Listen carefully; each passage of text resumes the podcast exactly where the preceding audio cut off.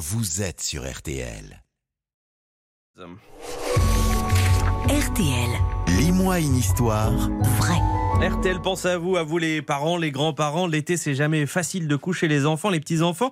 Alors pour le temps calme, eh bien, Laurent Marsic vous propose des histoires aux éditions Gallimard Jeunesse. Et en plus, ce sont des histoires vraies. Elles permettent de découvrir un personnage, un monument, un objet iconique. Et ce matin, c'est le baron Haussmann, l'homme qui donna un nouveau visage à Paris. On l'appelait le baron Haussmann, même s'il ne l'était pas vraiment et même pas du tout, un titre qu'il s'était octroyé un peu trop vite. Mais c'est comme ça qu'on l'appelait donc Georges Eugène Haussmann. Avant Paris, c'est à Bordeaux qu'il déploya ses talents en perçant de nouvelles voies de circulation, en offrant aux Bordelais un accès à l'eau plus facile avec la construction de fontaines monumentales. Nommé préfet de la Seine, c'est à lui que Louis-Napoléon confia la tâche d'offrir un nouveau visage à Paris. En 1850, le prince-président résume la situation. Paris est le cœur de la France.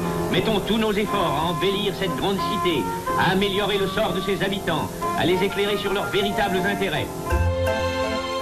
À l'époque, nous sommes en 1848, Paris dépasse le million d'habitants. Les rues sont étroites, mal éclairées, impossible de traverser en ligne droite la capitale, que ce soit du nord au sud ou d'est en ouest. Il faut en permanence contourner des maisons. Louis-Napoléon, qui vient d'être élu président de la République, a un modèle en tête, la ville de Londres.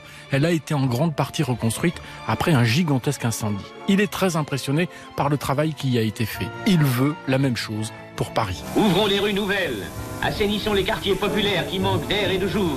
Haussmann ne va pas y aller de main morte. Il embauche 80 000 ouvriers, artisans, ferronniers, sculpteurs. Il s'attaque d'abord à la voirie. 64 km de voies sont percées dans Paris. En 10 ans, il fait détruire 25 000 maisons qu'il remplace par 75 000 immeubles, les fameux immeubles haussmanniens. La verdure est aussi de la partie. Eugène Haussmann veut un parc par quartier. Il y a 80 quartiers à Paris. 600 km d'égouts vont aussi être créés sous la capitale. Mais tout cela ne s'est pas fait dans la joie et la bonne humeur. Beaucoup de petits propriétaires ont été priés de plier bagages et une partie de la population n'aura plus les moyens de se loger à Paris. Pire, le coût des travaux, l'équivalent du budget de tout le pays, un prix que les Parisiens paieront dans leurs impôts jusqu'en 1914, soit pendant plus de 60 ans. Du baron Haussmann, la version podcast est signée Anaïs Bouton. Elle est à retrouver sur rtl.fr, sur l'appli.